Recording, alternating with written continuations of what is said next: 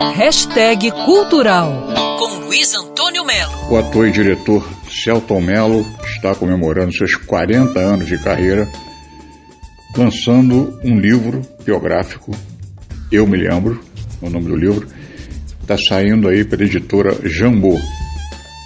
É, são várias passagens da vida dele, inclusive a relação profunda que ele teve com a mãe, Selva, e que foi acometida pelo Alzheimer, e a comunicação mais espiritual mantida pelos dois desde que a doença se agravou.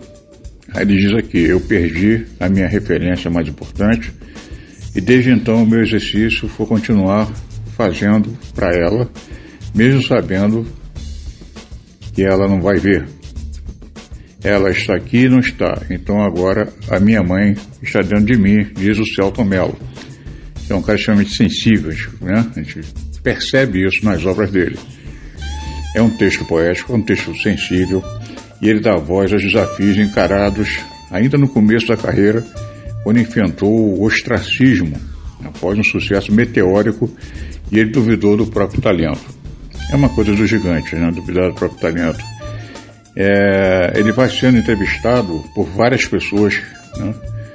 Como em perguntas, por exemplo, o Wagner Moura pergunta com que tipo de ator você gostaria de contracenar.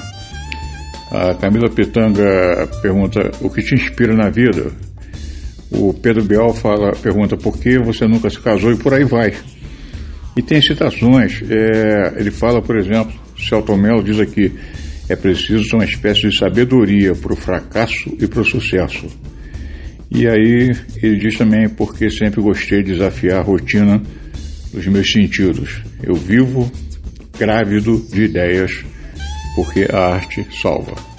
Luiz Antônio Melo para a Band News FM.